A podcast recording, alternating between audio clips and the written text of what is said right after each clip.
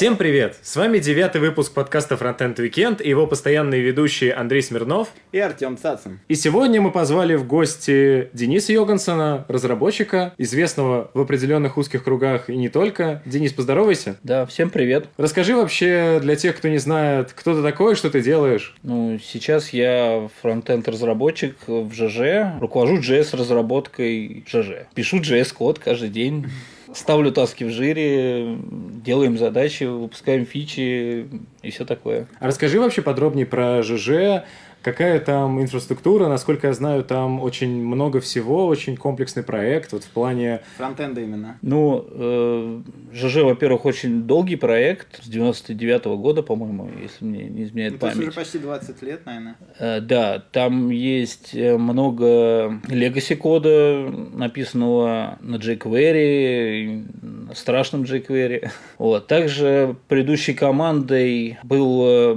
переписана большая часть на Angular. Мы продолжили это, развивали это, и сейчас вот новый, новый проект использует React. Также у нас есть куски бэкбона и еще всякой дряни. То есть у вас на проекте такая мешанина. Как вы с этим живете вообще? Да, нормально живем, э, поскольку ЖЖ это не single page, а это сайт, и каждые страницы имеют свою какую-то структуру, какие-то разделы имеют свою структуру, и поэтому они не пересекаются. Ну, если страница там на Angular е, то там в основном весь Angular. А если страница на React е, то там нету Angular а. А ну, как, вы, как вы весь этот код собираете и доставляете до клиента, если у вас куча фреймворков там? Отдельные куски имеют свой отдельный build. Вот, в частности, там часть на React е, она отдельно build ится и подстраивается под общую структуру файлов, общую загрузку.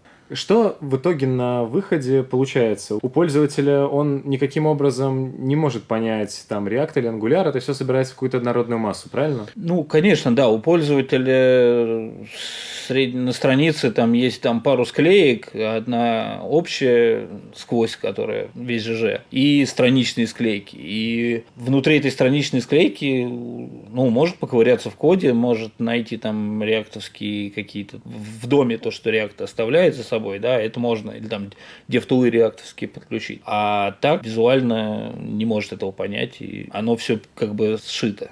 Ты, насколько я понимаю, уже очень опытный разработчик. Расскажи про то, с чего ты начинал, как ты вообще пришел во фронтенд разработку. Ну, на самом деле, писать код в продакшн я занимаюсь три года условно. Но программирование и писание кода я занимался давно очень, но это был just for fun, там под какие-то свои собственные мысли там и прочее. Я не зарабатывал этим деньги. А что это были за мысли и что конкретно ты писал, возможно, какой-то пример проекта, что вот тогда было популярно, какие задачи ты решал свои? Ну, например, там в 97 году я написал себе домашнюю страничку. Как yahoo.com? Используя HTML, CSS. Писал друзьям какие-то там сайтики, когда друзья занимались какими-то проектами, им нужен был какой-нибудь сайт, я помогал им объяснял, рассказывал, писал для собственных каких-то таких интересных поделок. А, ничего такого специфичного, какого-то там, чем можно там похвастаться, особенно не было. Но это всегда был фронтенд, правильно я понимаю? Нет, не только. Я занимался, писал как бы, программы на Microsoft, это, Microsoft Access – Там такая штука, которая ты как Word, ну, Word для документов, Excel для таблицы, а есть Microsoft Access, это как бы работа с э, базами данных. Ты пишешь базы, можешь там в конструкторе, используя используя... Она, по-моему, Visual Basic использует. Используя Visual Basic, уже программировать. И в результате там у меня был один Visual Basic, а уже от, от интерфейсных частей ничего не оставалось. Угу. А где-то сохранились вот сайты, которые ты для друзей делал? Где-то можно там в архивах посмотреть? Просто для, для исторической ценности какой-то. Веб-архив.орг какой-нибудь. Ну, может быть, там можно что-то накопать. Э, есть э, то есть ты для себя не сохранял портфолио такое? Нет, не сохранял, поскольку я не думал об этом и угу. не собирался этим заниматься. Я занимался другим, сначала там торговал запчастями, потом занимался угу. полиграфией, угу. а как бы разработкой занялся только вот, вот недавно. И как же ты в итоге перешел к разработке, если не планировал этим вообще заниматься? Очередной раз, когда меня посетила какая-то безумная мысль э, что-то сделать для себя, я искал что же сделать на сервере, какой язык выбрать для сервера. PHP меня что-то отторгал, Java какая-то была страшная. Угу. Тут наткнулся на Node.js, и, и мне очень понравилось. И я начал писать код, тот, который мне нужен был на, на JavaScript, и как бы больше, ну, сильнее в нем прокачался. Потом начал ходить на всякие тусовки типа Moscow.js, пообщался с народом, да понял, что что-то не особо они такие уж программисты. И я ничем не хуже. И вот решил попробовать пойти поработать full тайм за зарплату и, и преследует цель в первую очередь прокачаться, а дальше мне это понравилось и сейчас нифига не жалею. То есть причиной того, что ты попал а, в заказную профессиональную разработку, было то, что ты пришел на метап и понял, что вокруг все не такие уж и программисты. Да, я всю жизнь считал, что программисты это какие-то бородатые чуваки, которые сидят там в свитерах, и мне до них как до луны. Д- далеко, до Луны, да, и никогда об этом не думал. А пообщавшись с людьми, конкретно там работающими в Ремблере, в Мейле, в Яндексе, понял, что...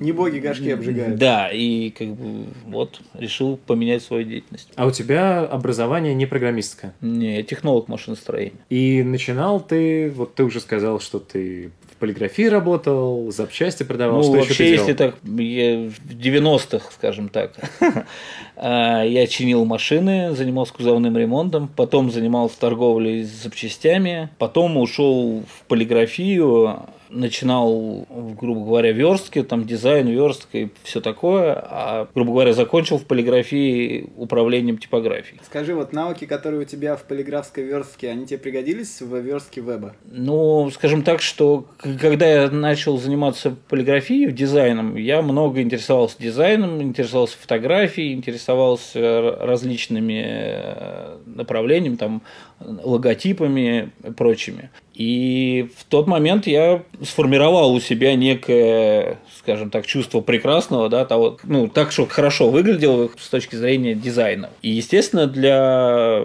сейчас для работы в вебе мне это помогает, потому что я могу понимать, что хорошо, что плохо. Конечно, в вебе больше уже э, взаимодействия с пользователем, тут немножко другой от полиграфии отходящий, но общую, общую картину это, конечно, дало. А навыки управления помогли? Которые ты, вот, как говоришь, заканчивал управляющим полиграфии, сейчас ты управляющий JS в ЖЖ. Хоть как-то это пригодилось? Ну, это не мне судить, но, наверное, это лучше судить либо моему руководству, либо подчиненным, хорошо ли я э, с ними взаимодействую. взаимодействую, да. Но мне кажется, что помогает. Умение договариваться, умение находить компромиссы, находить решение проблемы. Самое главное, нужно найти решение проблемы, а не, не тупо перекидывать там ответственность. Это правда. Как вообще ты попал э, вот в эту тусовку Moscow.js, всех вот этих организаторов? Как ты с ними задружился? Как вообще пошло твое с ними знакомство? Ну, я увидел, я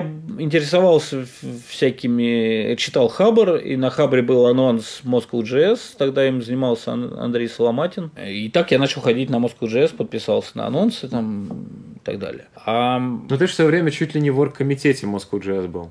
Как это получилось? Ну, я ну, возможно, ну, как можно считать, что был, но я не организовывал, я участвовал в прогонах каких-то. Вот, но, расскажи про это. Но, но, но это уже потом, да, сначала я как бы с ними подружился со всеми, а подружился на, на автопате, грубо говоря, ходили, после что-то после докладов обсуждали, через несколько раз, через несколько событий уже подружился.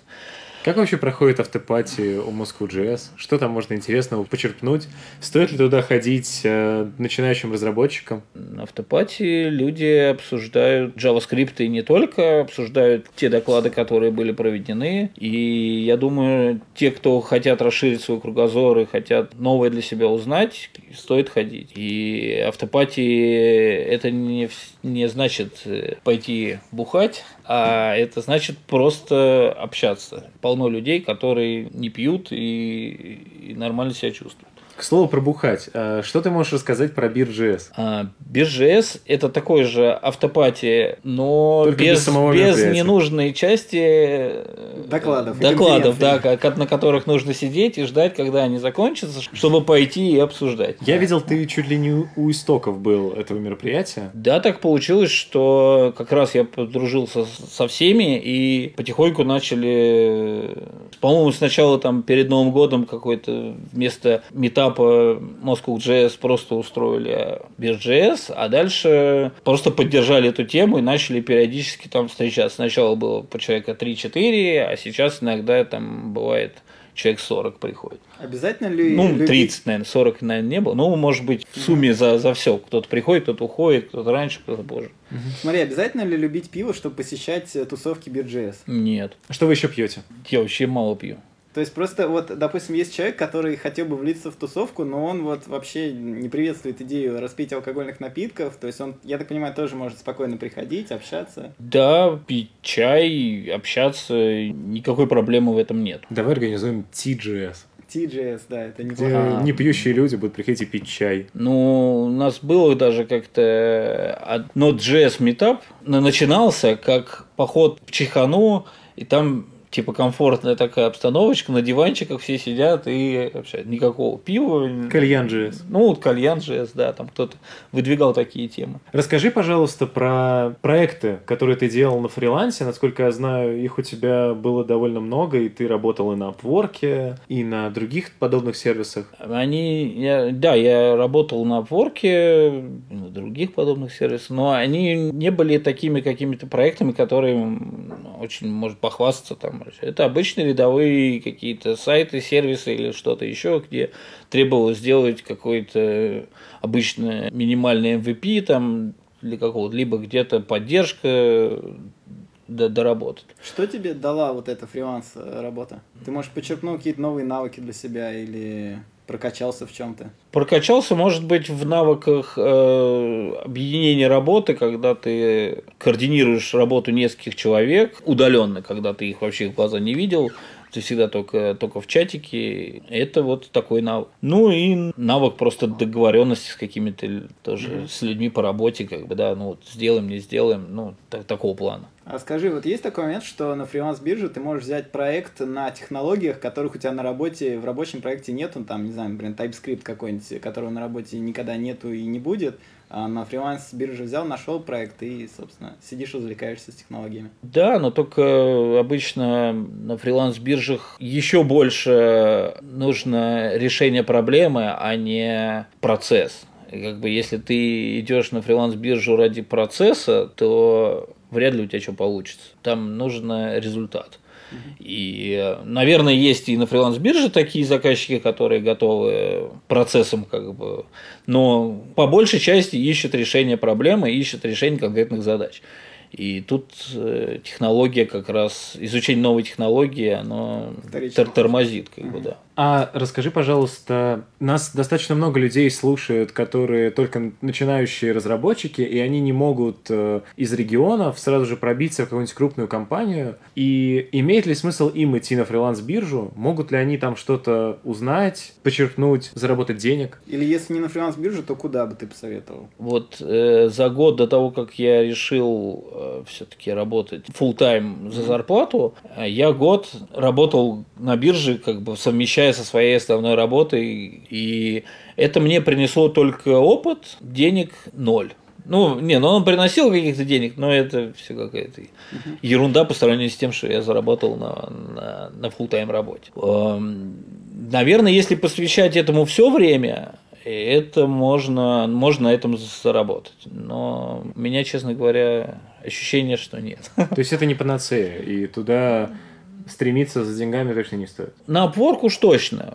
Просто на Upwork можно найти клиента, который, на которого ты будешь, грубо говоря, работать просто удаленным сотрудником. Да, ты там будешь работать в серую, не получать там официальную зарплату и прочее, но тебя будет один и тот же заказчик, там, а желательно, чтобы это была продуктовая компания, чтобы они делали продукт именно, и тогда у тебя есть шанс как бы нормально работать и зарабатывать, потому что вот эти на опорке почасовые там работы какие-то там запилить виджет, запилить это, это все куча времени уходит, заработать на этом нереально. Я нашел, когда искал тебе информацию, такую вещь, как Anonym Club. Расскажи, что это за проект, что это такое было? Я, когда пошел работать full time, параллельно пошел еще, попадал, ну, сделал работу в Яндекс ШРИ. Это школа, школа разработки. Меня туда взяли, сделал там задание, меня туда взяли и пошел туда учиться. Ходил на лекции. В процессе как бы всей обучения мы делали проект. Это был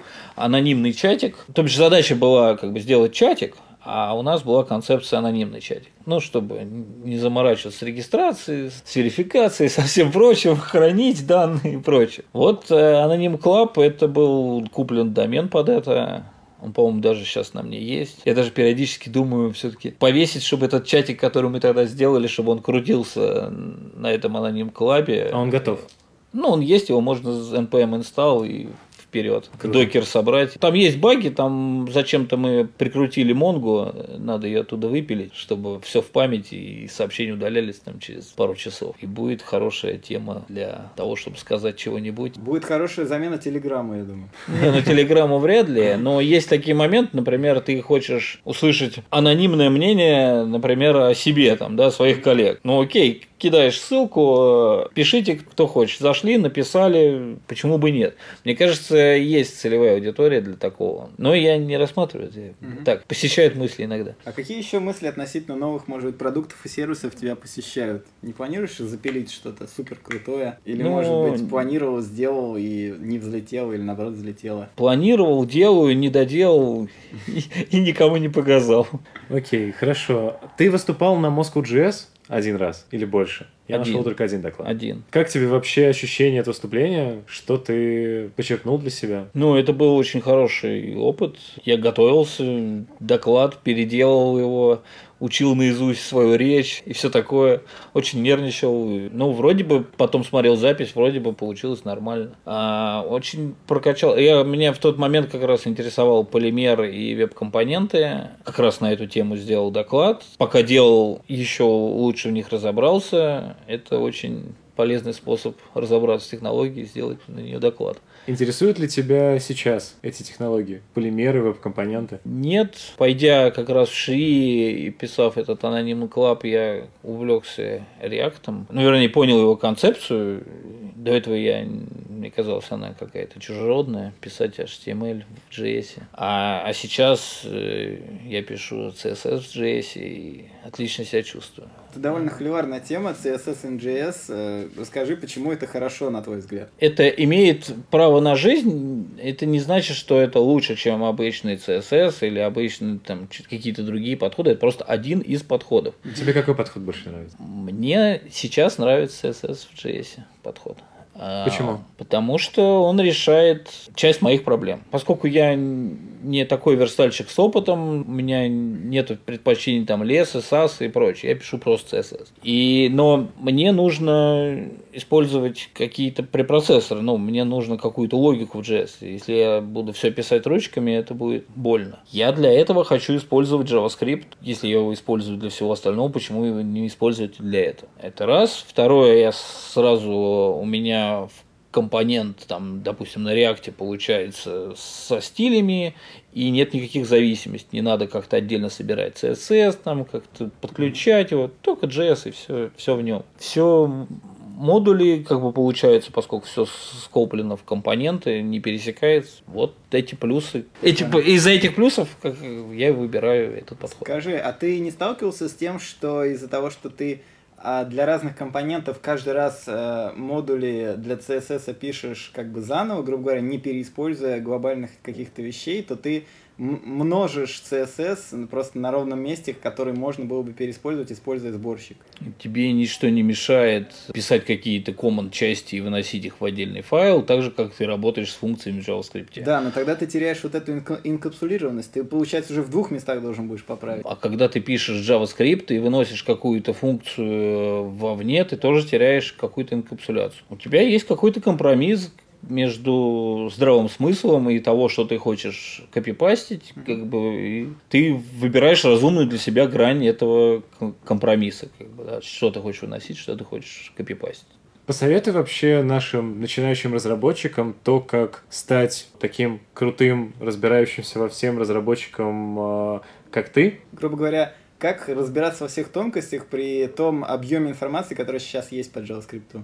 Наверное, надо э, изучать что-то главное, ну, как бы понимать какую-то суть, понимать об, общее, общее построение, а дальше все это уже частные случаи. Если как бы пытаться понять частные случаи, не понимая общих вещей, то можно много чего изучать и ни черта не понимать. Как-то я считаю, что надо докапываться до сути, до истоков того, почему это, как это устроено, как это работает и так далее. Окей, давай я перейду тогда к рубрике «Блиц неудобных вопросов». В этот раз они не то чтобы прям неудобные, просто обычные вопросы. Я их, в принципе, всем уже задаю. Во-первых, почему такой ник? Пофигизм? Что это означает? Он у тебя абсолютно везде. Да, это, этот ник был придуман после того, как я посидел какое-то время, придумывая почту Gmail, все было занято, мне уже стало пофиг, я попробовал пофигизм, и, и он сработал. И, и долгое время у меня только одна Gmail почта была, а когда вот занялся разработкой, стал использовать ее везде. Сейчас у меня есть еще сокращенный ник, э, это пофиг, пофигизм без, без гласных, PFGZM. А он как появился? Лень было гласный печатать? А, нет, на каком-то, по-моему, в Телеграме, что ли, или в каком-то другом сервисе был занят пофигизм, и пришлось придумать сокращенную версию. Окей. К слову про Телеграм. А, насколько я знаю, ты в куче Телеграм-чатиков находишься, у вас даже на ЖЖ есть свой обеденный чатик в Телеграме. Расскажи про это поподробнее. Я думаю, что многие используют много чатиков в Телеграме. Скажи, как ты справляешься с нагрузкой? Там сотни сообщений в день. Как ты все это читаешь? У меня не замьюченных только два или три чатика. Угу. Все остальные замьючены, и я их смотрю только тогда, когда, ну, иду куда-нибудь или смотрю, ну, как бы отвлекся или что-то. Во время работы я на них не смотрю. Как часто удается их посмотреть? В неделю примерно сколько раз? Пробежаться по всем этим чатикам? Да нет, я как в день могу их пролистать, но не значит, что я их просмотрю. Я, бывает, 10 чатиков открою, грубо говоря, последний там пяток сообщений глянул и закрыл все. Если где-то ну, что-то зацепился глаз, я дальше просмотрел. А есть некоторые чатики, которые я более внимательно пролистываю, некоторые меньше. У нас даже есть внутренние ЖЖ чатики, и часто я, они у меня тоже замьючены. Почему благодаря тебе все печатают наклейки? Я нашел у тебя в Твиттере что ты печатал наклейки для одного мероприятия, для другого мероприятия. Это связано с тем, что у тебя остались связи в полиграфии? Да, в тот момент, когда я начал ходить на Moscow.js, э, я еще занимался полиграфией, я был в теме этой, и я предложил для Moscow.js напечатать наклейки, потом для какого-то другого мероприятия, потом кто-то узнал, что я печатаю наклейки, попросил печатать, и так пошло, все стали спрашивать, э, печатать наклейки, потом для ЖЖ печатал наклейки. Можешь Просто... ли ты нам напечатать наклейки? Да, могу. Вернее, я могу дать контакты там, где их напечатают. Просто туда надо съездить и забрать. А если мы скажем, что мы от Дениса, нам дадут специальную скидку? Сейчас уже вряд ли. Но я скажу то место, где не будут брать три дорого, как бы будет все эксклюзивная информация в, в разумных пределах. И главное, я скажу, как, как, как на, как, какого типа их надо напечатать, чтобы это было качественно. Просто в других местах могут неподготовленному человеку как бы втюхать что-нибудь другое. Даже так. Интересно. Вопрос, который я задаю всем, React или Angular? React. Аргументируй. One love.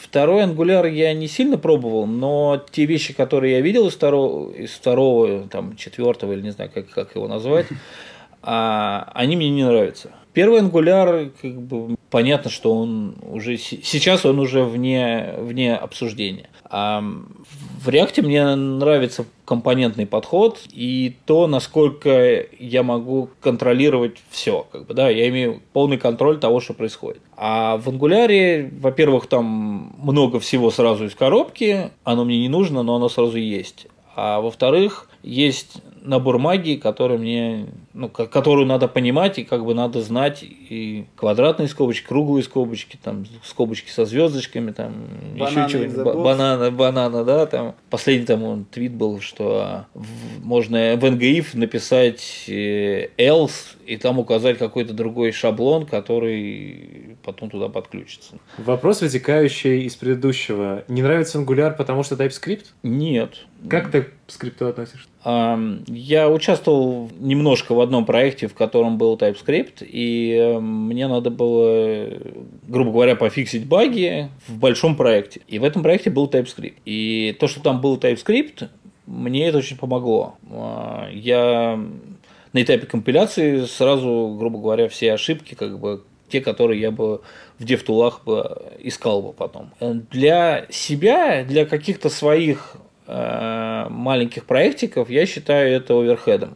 Э, он не нужен. Я как бы знаю то, что у меня происходит, как у меня это устроено. И TypeScript мне не решит никакую проблему, он мне заставит меня больше писать кода. В каких-то более крупных проектах э, он, наверное, оправдан тем, что позволит больше ограничивать, как ESLint, ограничивать ну, написание кода, да, что быстрее, быстрее, быстрее поймем об ошибке. Еще он позволит писать меньше тестов, да, поскольку они проверены будут типизацией, не надо, не надо их тестировать. Но в ЖЖ нет TypeScript. Да. Тебе бы хотелось, чтобы в ЖЖ был TypeScript? А... Это бы помогло в текущей кодовой базе? Наверное, усложнило бы, поскольку бы остался бы код без TypeScript. А, я хорошо помню тот момент, когда мы начали писать на ES6, и вся система доставки кода не была к этому готова мы коммитили сбилдженный код и, и так далее. И это не ICE. Ты очень активен в Твиттере, насколько я видел. Активен ли ты еще в каких-то соцсетях? У тебя там постоянно какие-то ретвиты, посты и так далее идут. Тебе нравится формат Твиттера? Я вообще в последнее время я не очень э, пользуюсь Твиттером. Ну, последнее время. До этого Ну, да, да, я, я читал новости, все, все новости читал из Твиттера, э, ретвитил, писал, конечно, мало. Сейчас как-то меньше. Видимо, все важные новости пройдут через 10 чатиков, и не доходя до Твиттера, ты их узнаешь. То есть сейчас ты всю информацию черпаешь из чатиков? Да нет, тоже нельзя так сказать. Но я Твиттер просматриваю, ну, там, раз в день, допустим. Бывает, что не смотрю пару дней туда. Ну, пролистываю. А, я оттуда почерпну, но меньше стал ретвитить, меньше а, читаю еще Facebook. В Фейсбуке, конечно, в последнее время вообще отвратительная лента туда суется все, что можно и что нельзя, и фильтровать тяжело. А, но бывает, что там в какой-нибудь группе Moscow.js кто-нибудь что-нибудь запостит, узнаю оттуда. Никакими другими соцсетями особенно не пользуюсь. ЖЖ тоже не пользуюсь. Это очень интересно. А ты столько лет разрабатывал ЖЖ, неужели у тебя нет там сотни тестовых аккаунтов? Нет, аккаунты есть, э, и, наверное, сотни постов есть тестовых. А, но читать, я читаю там некоторых пользователей, там, может, Варламова, там еще парочку каких-то про путешествия или про что-то, а, про какие-то информационные повестки дня. Все. А так, как бы, комментарии в ЖЖ, наверное, дай бог, пяток написал, и то для, для тестов.